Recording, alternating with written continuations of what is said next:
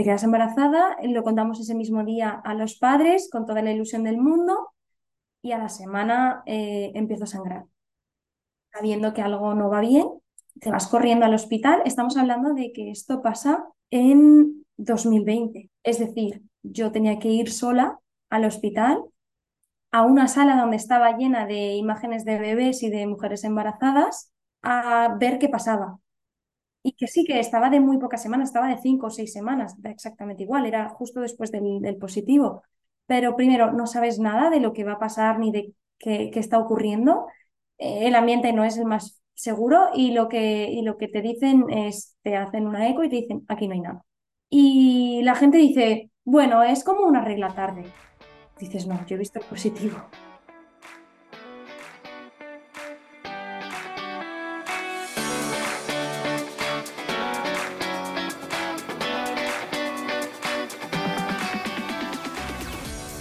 Bienvenida a F de Fertilidad.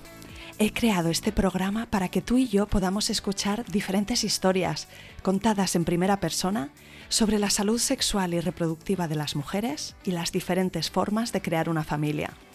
No se habla suficiente de estos temas, de cómo se vive la infertilidad, de las pérdidas gestacionales, la congelación de óvulos, la reproducción asistida, la ovodonación o donación de esperma, la adopción, la acogida, las pruebas genéticas, la crianza monoparental por elección, la fertilidad LGTB, de vivir sin hijos no por elección o del impacto que todo esto tiene en las emociones, en la relación de pareja, en la salud o en el bolsillo.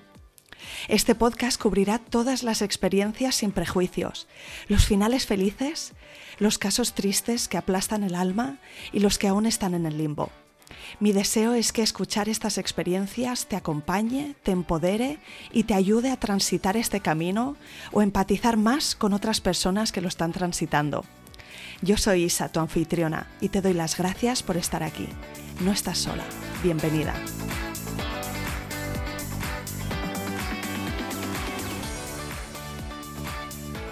Bienvenida, Mónica, y mil gracias por venir al podcast F de Fertilidad. Pues nada, un placer. La verdad es que eh, estoy acostumbrada a esto de hacer podcast porque yo tengo los míos, pero esto de ir de invitada creo que es de las primeras veces y no la primera. ¡Wow! Fantástico. Cuéntame eh, sobre tu podcast. ¿Qué, proyecto haces? Bueno, em, yo empecé hace ya mm, más de dos años a hacer mi podcast y, es verdad que, que hacerlo sola es muy duro. Entonces yo empecé sola, hablando y tal, y me costaba muchísimo, así que lo dejé a los pocos meses. Pero siempre me había llamado este formato. Es un formato que para mí es mi preferido, porque las redes sociales, el hecho de grabarte, tal, te cuesta mucho esfuerzo, ¿no? Y hay veces que no tienes el ambiente, o... pero el podcast es tan íntimo y es una conversación que tú tendrías con cualquier amigo tomando un café que me parece maravilloso. Entonces, eh, puse una vez una historia en redes sociales porque yo me dedico al diseño, al marketing, a la experiencia de usuario y, puse una vez una historia en Instagram. Dije, si hay alguien que le guste, que tenga, le apetezca tener conversaciones interesantes sobre marketing, que me escriba. Y ese fue, eso fue a principios de este año, en enero. Y fue la manera en la que conocí al que ahora es mi mejor amigo, con el que hacemos un podcast y tenemos conversaciones acerca de marketing, de estrategias, de desarrollo de productos, de todo. ¿Cómo se llama tu programa? Que luego voy a escucharte. Se llama MoMA Podcast y es porque es de Mónica y Mikey. Muy bien, pues bienvenida como invitada a F de Fertilidad y estamos aquí hoy para que eh, compartas conmigo y con las mujeres que nos escuchan cuál ha sido tu camino eh, hacia formar tu familia. Así que ubícame un poco cómo es tu radiografía del momento presente y luego nos remontamos atrás para ver cómo has llegado hasta aquí. Bueno, pues mi familia está compuesta por mi pareja, mi marido, con el que llevo 11 mm, años ya juntos eh, tenemos 36 eh, y 31, así que llevamos prácticamente casi un tercio de la vida, bueno, un tercio de la vida juntos.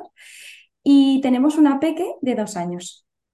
Me gusta siempre preguntar un poco por el mapa mental que tú podías tener de muy jovencita, digamos, ¿no? Como niña, si tú eras niñera, si, si te imaginabas seguro que ibas a tener tu familia, si fantaseabas un poco con esa idea, si por el contrario fue una cosa que, que se despertó al hacerte más mayor o quizá al conocer a tu pareja o si lo hablasteis porque os llegó el momento? ¿Cómo fue? Pues en realidad yo siempre he querido ser madre, pero hasta el punto de que yo tenía 20 años y estaba en mi primer trabajo.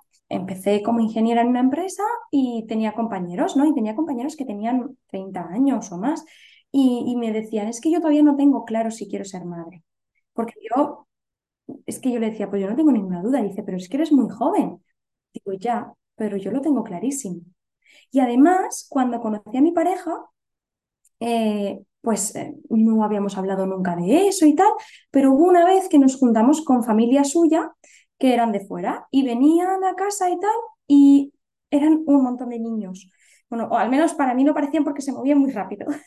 eran, eran tres niñas y, y venían con toda la emoción y a mí siempre me han gustado mucho los niños, siempre he sido muy niñera, pero ¿qué pasa? Que en un ambiente que es su familia, con la que tú todavía acabas de conocer un poquito, estás sabiendo cómo encajar y, no sabes hasta qué punto entrar o no entrar con las niñas o cómo se desenvuelven y tal. Entonces yo mantuve un poco la distancia al inicio.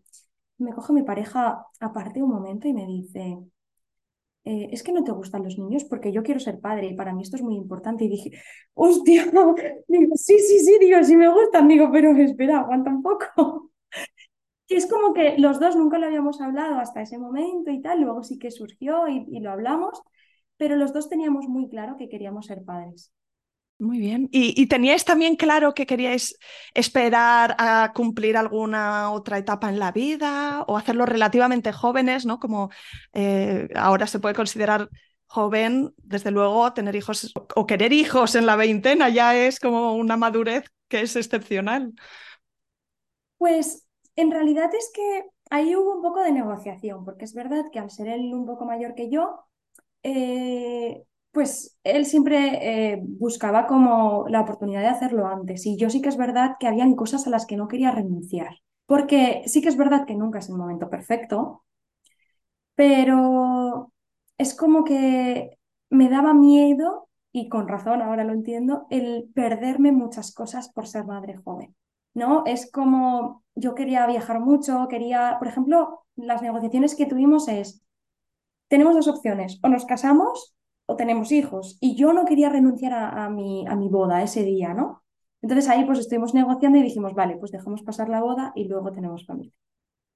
Entonces fueron ahí un poco de negociaciones porque era como, vale, ¿cuál es tu prioridad? Él, por ejemplo, le daba exactamente igual casarse, pero no, para mí era importante. Y háblame un poquito de qué sabías tú de, salud sexual o salud reproductiva de la mujer. ¿Qué sabías tú de esto? Y que además hay muchos factores para esto, no solamente es un factor de que mm, funcione o no funcione, como decían las abuelas, ¿no? Realmente yo en esto es verdad que había mucho desconocimiento, ¿no? Y que cuando eh, decides, vale, pues voy a dejar todos los métodos anticonceptivos, porque además yo llevaba 10 años con métodos anticonceptivos, ¿sabes? Con la leche que eso da al cuerpo, pero no te das cuenta o no. Además, tú tomas anticonceptivos de seguido, sin descansar, sin nada, y tú eres totalmente lineal, porque no tienes esa ovulación, no tienes, esa, no tienes nada. Entonces, el hecho de, de cuando dejas los métodos anticonceptivos y dices, vale, ¿y ahora qué? Y te pones a leer, te pones a, buscar y te descubres realmente cómo funciona el cuerpo y las señales que te manda el cuerpo y tú no te das cuenta.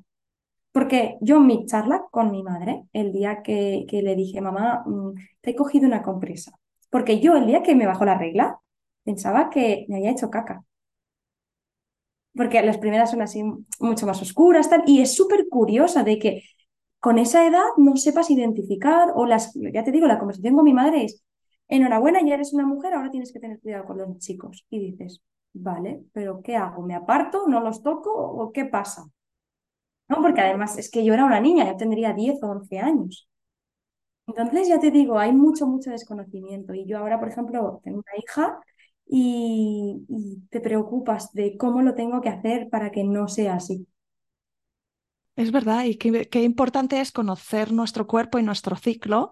Y cuántas de nosotras, pues eso, hemos, eh, nos hemos encontrado con la píldora en algún momento de nuestra vida, las que lo hemos, hemos usado años, ha enmascarado completamente nuestro ciclo, ¿no? No, hemos tenido oportunidad de conocernos en, en ese nivel hasta ser más mayores, hasta llevar, después de 10, 15, 20 años de tener la regla, pues de pronto te das cuenta. Y que muchas veces te dan esa, esa mm, medicación cuando ni siquiera buscas evitar el embarazo, sino es que mm, tengo reglas irregulares o es que tengo mm, reglas dolorosas y siempre eh, la solución es el anticonceptivo.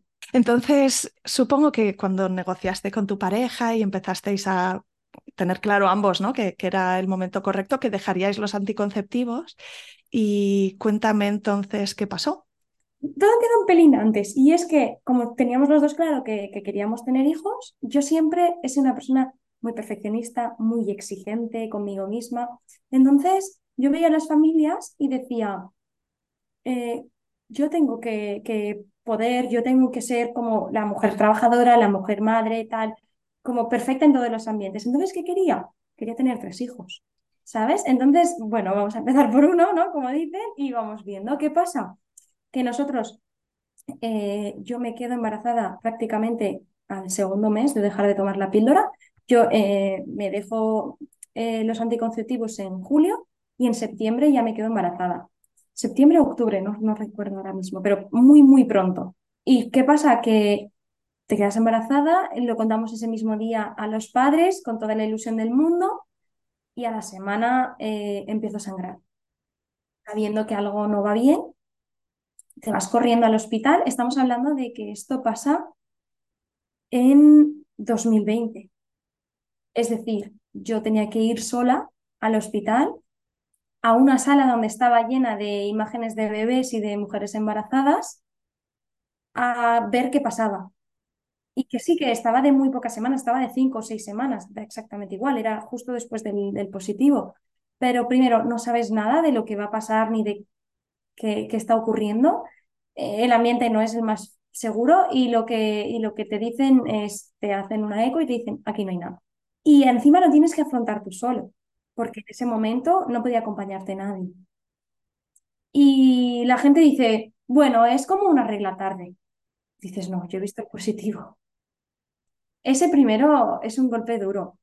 Incluso mucha gente te dice que le pongas nombre, tal. Es, complicado. Me dijeron que hiciera una cuarentena para terminar de limpiar mi cuerpo y tal.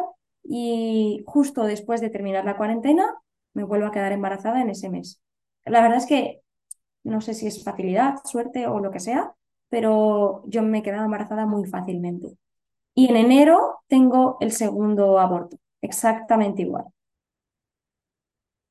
exactamente igual. Sí que es verdad que el primero no dije nada, se lo dices a la familia porque al final pues ya lo has compartido antes, pero yo por ejemplo en el trabajo no dije nada. Y un aborto, tienes unas contracciones como si fueran de parto. Y yo los pasé en fábrica, yo trabajo como ingeniera en una fábrica y, y las pasé por allí y, y, lo pasé muy mal, porque al final pues es doloroso, es duro y, y tienes que parecer que no ha pasado nada pero para ti ha pasado un mundo. Sí, me imagino que también eh, cuando descubriste el embarazo la segunda vez, la sensación interna sería bastante diferente del primero, ¿no? Eh, la despreocupación de ese primer test positivo, la ilusión, después de una pérdida gestacional ya no, ya no es lo mismo. O sea, ahora claramente albergas la posibilidad de que no está todo hecho todavía.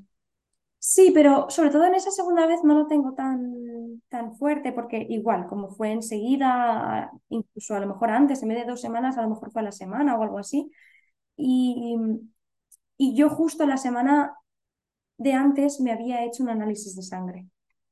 Entonces, porque yo tengo tiroides, ¿vale? Y entonces, ¿qué pasa? Que a mí me habían dicho que empezara a intentar quedarme embarazada y si no lo conseguía, por las tiroides, a los seis meses fuese al médico. ¿Qué pasa? Que yo me quedaba embarazada muy fácil. Entonces no había problema para mí. Eh, yo los análisis siempre me los hago a principio de año, en enero, entonces yo fui a hacerme mis análisis totalmente rutinarios. Me enteré a los dos o tres días de que estaba embarazada y luego, pues como te digo, a los cuatro o cinco ya lo volví a perder. ¿Qué pasa? Que justo cuando yo fui al, a la segunda vez al médico, al segundo aborto, porque la primera vez yo había ido hasta la matrona. La segunda vez no había ido a ningún lado, porque dije, voy a esperar. Claro, ahí fue eso como, esto no va conmigo, vamos a esperar y ya veremos qué pasa. ¿Qué pasa? Que yo voy al médico allí al segundo aborto y le dije, y le dije, porque a mí me dicen, aquí no hay nada, ¿estás segura de que es un embarazo? Digo, mira, yo me he hecho el test, estoy, eh, ponía que sí, digo, además me hice un, un análisis y ya estaba embarazada, puedes mirar ahí cómo sale y dice, no, en el análisis no va a salir nada porque no hemos pedido la beta, que es lo que se pide. Y entonces abren el análisis y los valores de tiroides de una persona normal están entre, no sé si es 1 o 0 y 4, ¿vale? El 4 es el máximo de una persona normal. Y no te tienes que medicar hasta que llega a 10, ¿vale? Yo siempre he estado ahí en, en valores que todavía no me he tenido que medicar, pero siempre pasaban de 4, ¿vale? Entonces soy una persona que tiene que hacerse unos controles. En ese momento yo tenía una, una hormona tiroidea de más de 40. Entonces, elevadísima, claro. Y entonces yo llamo a mi doctora y me dice, Mónica, eso es imposible, tú no puedes tener esa hormona, vamos a hacer otro análisis. Me repiten el análisis en el momento, piden los resultados urgentes y me sale más de 50. ¿Qué pasa? Que cuando tú tienes problemas de tiroides, el problema no es solamente que tú no te puedas quedar embarazada, es que esa tiroides no puede soportar ese cambio hormonal y entonces te provoca el aborto. Pero si yo esto hubiésemos estado informados antes, cuando yo le dije a la doctora de cabecera, quiero quedarme embarazada y hubiesen tomado acciones sabiendo el perfil que tenemos, o ella hubiese estado más informada, porque muchas veces es por desinformación, yo me hubiese evitado esos dos abortos. Vaya. Claro, entonces luego empecé a medicarme, eh, enseguida eh, se puso todo regular y, me dieron ya el visto bueno a los dos meses o así. Y yo en marzo otra vez me vuelvo a quedar embarazada. ¿Qué pasa? Que ahí ya sí que era pánico total. Esa ya fue la vez que ya eh, llegó el embarazo a término y mi hija está sanísima y divina de la muerte, pero el embarazo fue una experiencia que me estoy planteando, no sé si quiero repetir, imagínate. Cuéntame un poquito más, ¿qué te pasaba por la mente? Porque en las primeras semanas era locura total. Era eh, estar yendo, yo me hice un seguro privado y iba cada dos por tres a hacerme análisis para revisar la hormona. Y en cuanto subía un poco de cuatro o incluso a seis, yo me pedía citas extra con cualquier eh, endocrino para que me ajustara la, la medicación. Luego sí que es verdad que me dijeron, mira, ya más o menos con esos valores no vas a tener un riesgo de aborto, tal, pero sí que es verdad que afecta la inteligencia de tu hija. Yo digo, ¿qué puede pasar si tengo sobredosis? Dice, a la niña nada, pero a ti te pueden dar temblores, te pueden dar un poco de ansiedad, tal. Digo, no pasa nada, no te preocupes, yo voy a ir siempre un pelín por encima. Porque ya me daba exactamente igual, pero yo lo que no quería era volver a pasar por lo mismo. Y, nada, pues los primeros meses los viví así, mucho de, no parar de ir a médicos y tal, y hasta el punto de que en el segundo trimestre o finales del segundo trimestre estaba un poco ya saturada de médicos porque me controlaban por todos los lados. No fue, no fue tanto el, los nervios o el, ir al médico, sino el, tanta constancia, porque al final yo a lo mejor estábamos hablando de que cada semana o cada dos semanas me hacía analíticas, me, porque iba al privado, iba al público. Al mes yo iba seguro, seguro a los dos. Cuando era matrona era ginecólogo, cuando no era médico de cabecera, todo. O cuando no endocrino, entonces... Pero sí que es verdad que lo que más recuerdo es el pánico al ir al baño. Cada vez que iba al baño me daba miedo eh, bajar la ropa Sí, sí, sí, sí. Además se lo decía a mi pareja, digo, estoy, digo, cada vez que voy al baño me dice, pero olvídate, si ya va mejor, digo, ya, pero esto no está nada, nada claro hasta que no termine. Además, los primeros tres meses me los pasé en cama porque los vómitos eran horribles. no me podía levantar de la cama, así que yo, de... además, recuerdo las primeras citas que como me hacían tantas pruebas, a mí me hicieron ecografía a las cinco semanas, no se veía nada, como es lógico, me hicieron ecografía a las siete y a las siete me dicen, Mónica, con todo lo que has pasado, no te voy a dar esperanzas. Dice, el corazón no va bien. Dice, vamos a dejar dos semanas y entonces hacemos otra eco. ¿Qué pasa? Que yo en la cama, vomitando, sin poderme mover y que me digan que no va bien. Yo lo único que pensaba es, pues quítame esto ya, que yo quiero dejar de hacer el tonto. Luego te sientes fatal, porque cuando vas a las nueve semanas y te dicen que todo está perfecto, que es que todavía no habría acabado de arrancar o lo que sea, porque era como que se paraba, ¿no? Dices, madre mía, cómo he sido tan mala persona que, que, que quería que me lo quitaran cuando, ¿sabes? Entonces es duro. Ya te digo, al Una final un montaña rusa. Sí. Pero bueno, al cuarto mes o así ya mejoraron los vómitos, ya empecé a poder tener un poco de vida y, y empezar a ser yo. Y a todo esto, en el segundo aborto, sí que lo compartí con la empresa donde estaba trabajando, porque me dijeron, Mónica, tienes que hacerte la baja, necesitas un poco de reposo, una semana. Y yo fui ilusa y tonta, inocente, y les dije a la empresa, mira, he tenido mi segundo aborto y necesito irme de baja esta semana. Y se me acababa el contrato un par de meses más tarde o así, y me dijeron que no hacía falta que volviese. En esa reunión me dijeron que estaban contentos conmigo, que querían que renovase y tal, y que querían que contaban conmigo. Y a la semana siguiente, cuando decidí hablar con ellos y tal, eh, me dijeron que no hacía falta que volviese. Así que me dijeron que era directamente por el aborto, pero Ya es esa sensación de que vieron que, que eso que ibas a, que, que en tu plan estaba eh, ser madre. ser madre. Pero también me hizo un favor, porque así viví el embarazo sin presiones. ¿Sabes? Entonces, ya te digo, a los seis meses sí que a mí me llamaban para trabajar, porque al final pues pones en, en LinkedIn o lo que sea que no estás trabajando, y me llamaban porque les interesaba mi perfil. Y en cuanto yo decía que estaba embarazada, la mayoría no, no seguían con la entrevista. Hasta que llegó una empresa que me dijo, ¿es algún problema para ti? Digo, no, no, para mí no, pero para la gente sí. Entonces, por eso te lo digo antes de seguir con la entrevista, para no perder todo el tiempo ni yo. Entonces, me contrataron en una empresa y, y empecé a trabajar en una empresa eh, al- con seis meses de embarazo. Así que encontraste un sitio donde sí que había espacio para ti. Sí, sí, sí. Pero sí que es verdad que en ese punto te encuentras un poco con la autoexigencia de tengo que estar agradecida por todo lo que han hecho por mí y tengo que devolverlo.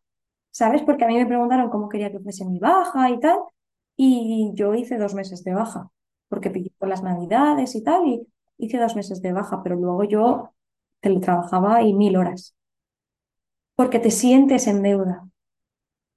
Ya, cuando realmente, llegados a 2023, tener hijos es un servicio público que estamos haciendo, Totalmente. que debería estar reconocido en sí mismo, ¿no? Pues sí, ya te digo. Entonces, pues nada, ese embarazo sí que llegó a término, nació mi hija, que fue increíble. Sí que es verdad que durante todo el embarazo te pones a leer, te pones a investigar. eh, todo el tema del parto me daba pánico, pero no por el parto en sí, sino por toda la información que hay y todas las advertencias que hay en, en las redes y en internet. De no permitas que te hagan violencia, tienes que decir esto, tienes que poner tus límites, no sé qué. Yo me agobiaba y me daba miedo que me pasara a mí. Claro, cuando miras atrás y ves la experiencia así glo- global, pues no se parece en nada a lo que tú te habías imaginado, ¿no? No, además, yo no me reconocía. Mi cuerpo no era mío.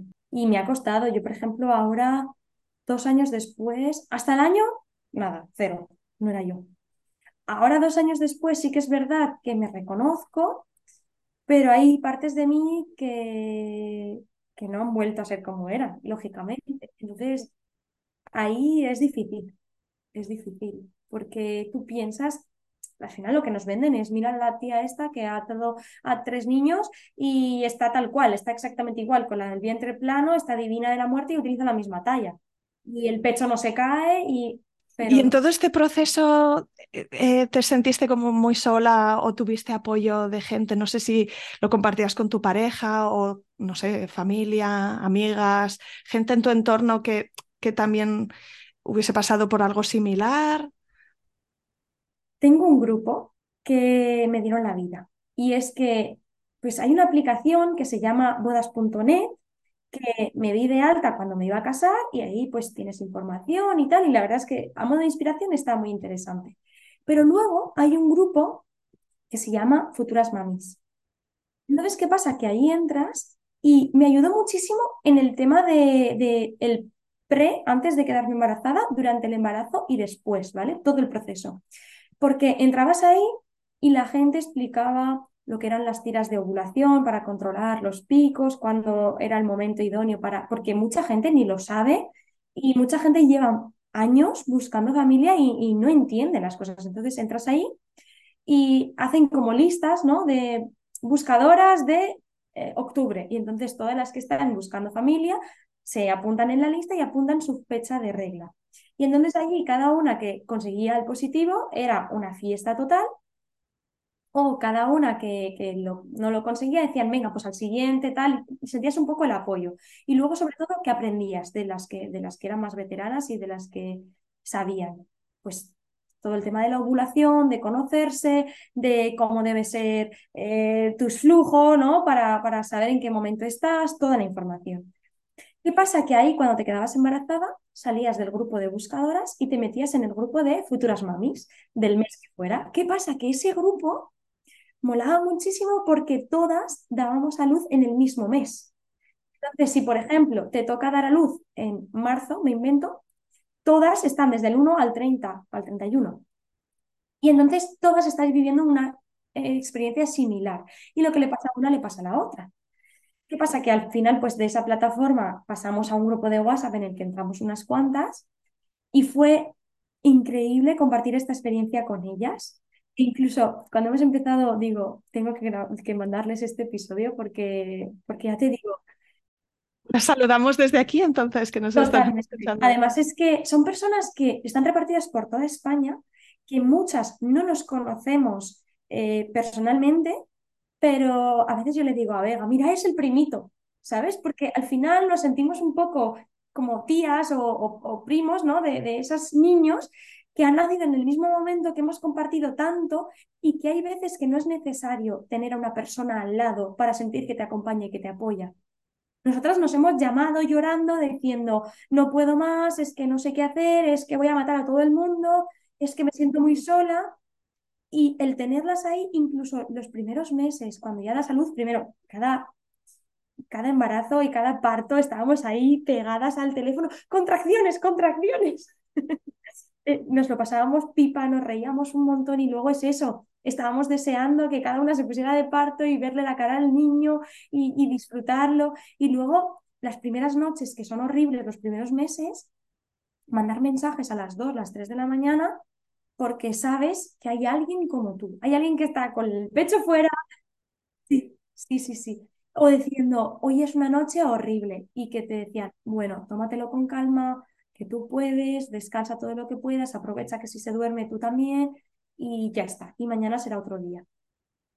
Entonces, ya te digo, para mí ese grupo fue mágico. Y lo que decíamos, igual que me ha pasado con mi amigo, que nos hemos conocido online y ahora eh, es una persona imprescindible para mí, pues en esos momentos yo lo que más recomiendo es eso, que, que se apoyen en alguien, que no lo vivan solos porque el posparto es muy solitario y muy duro. Wow, vaya viaje, eh, Mónica. Me ha encantado escucharte. Eh, sí que te preguntaría que me digas, por ejemplo, qué es lo que, lo que, más, lo que más te ha asombrado, te ha sorprendido em, de la maternidad, sobre todo de ti misma, ¿no? ¿Qué, qué, has descubierto de ti misma eh, con este proceso? Pues te iba a decir que, que soy otra persona, pero sinceramente creo que no. Creo que soy la misma pero que ha descubierto cosas que no sabía. Y es que yo soy una persona que mi trabajo me apasiona. ¿Qué pasa? Que no puedo no hacerlo. Entonces, sí que es verdad que a mí mi marido siempre me ha dicho, es que siempre estás trabajando, es que te gusta mucho, eh, o incluso de decir, venga, esta tarde nos la tomamos libre, que ya está bien, ¿sabes? Como intentar poner un poco límites, porque a mí no sé parar, no tengo límites con el trabajo. ¿Qué pasa? Que cuando tienes familia, eso cambia las prioridades, ¿vale? Pero la forma de ser, no. Es decir, yo necesito seguir trabajando, incluso hemos pensado, hemos hablado en casa de si alguno de los dos tiene que dejar de trabajar, no voy a ser yo, porque yo lo necesito, me apasiona hacer eso, me da la vida. Y luego sí que es verdad que mi hija es mi prioridad en la vida y, y todo, lo más importante es ella, pero tengo que encontrar el equilibrio entre el trabajo y mi hija. Es decir, tengo que estar en los momentos importantes de mi hija, de llevarla al colegio, de recogerla, de pasar las tardes con ella o disfrutar los momentos importantes, pero también tengo que hacerlo de manera en el que yo me sienta útil, me sienta realizada y sea mujer y persona. Y, tienes esa dualidad, ¿no? Porque para mí la, la palabra que más define a la maternidad es dualidad. Es el quiero disfrutar de mi hijo, pero necesito descansar quiero jugar, pero necesito que se entretenga para poder hacer las tareas. Quiero, ¿sabes? Un poco siempre eso, de quiero dar el pecho, pero no puedo más. Eh, todas esas cosas. Entonces, eh, estoy un poco ahí, en esa dualidad de no quiero que mi hija se críe sola, ¿no? O es un poco creencia, ¿no? De lo que nos han dicho siempre, pero no sé si, si soy capaz de volver a quedarme embarazada con todo el viaje que fue de volver a pasar el posparto, que fue otro temazo, además la lactancia ya ni te cuento, y, y de renunciar eso a tiempo, a vida y a un poco de nivel profesional. Me ha encantado escucharte, Mónica. ¿Se ha quedado algo en el tintero, algún último comentario que quieras hacer? No, para mí lo más importante es eso, es que gracias a plataformas como la tuya, que cuentan las historias en las que no son tan lejanas, ¿vale? Y que podemos encontrar esa infertilidad, eh, ese embarazo que no es tan idílico como esperabas, eh, esa muerte perinatal o, abortos, existen. Y, no el problema es que pensamos que nunca nos va a pasar a nosotros. Pero a mí me pasó exactamente igual o incluso con la lactancia, de te informas, te formas y piensas que todo va a ir bien y luego nada va bien. Entonces, no, yo que sé, que tenemos que bajar un poco ahí el perfeccionismo de decir yo puedo y hay veces que no, que no se puede. Entonces, que nos dejemos llevar un poco más y que no nos fustiguemos y que las cosas vienen como vienen y que aceptemos cómo vienen y hasta dónde podemos actuar. Y que nos rodeemos siempre de gente que, que nos haga sacar esa sonrisa y que nos sume. Que la que resta hay que dejarla bien lejos, que, que no aportan.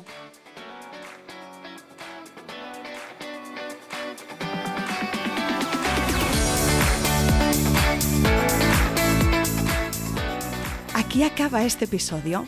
Si te ha gustado, suscríbete al podcast para que te aparezca en el feed un nuevo episodio cada martes.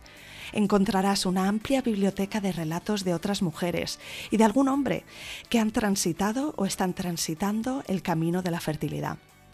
Gracias por acompañarme. Espero que este programa te ayude. Y te puedo pedir un favor, ayúdame tú también a mí a que este recurso llegue más lejos recomendándoles F de fertilidad a tus amigas o amigos. Y por supuesto, no dejes de escribirme, me encantará saber de ti, quién eres, por qué escuchas este programa o si te ha ayudado. Mi email es isa.planetaparto.es o en Instagram la cuenta F de Fertilidad Podcast. Cuídate mucho, nos vemos la semana que viene.